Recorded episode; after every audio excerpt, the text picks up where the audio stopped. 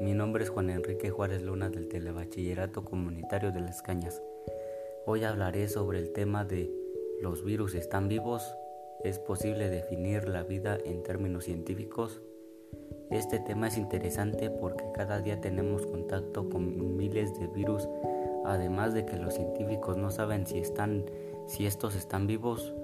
Lo que a mí más me gustó fue que, en ocho, que ocho, más de 800 mil millones de virus se depositaban en cada metro cuadrado de la Tierra y lo que me pareció curioso fue que en una cucharada sopera de agua de mar hay más virus que habitantes en Europa.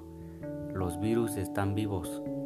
Los científicos no son incapaces de saber si están vivos, pero Ed Ribich consideró que los virus están vivos puesto que en una vez que están dentro de la célula son la célula.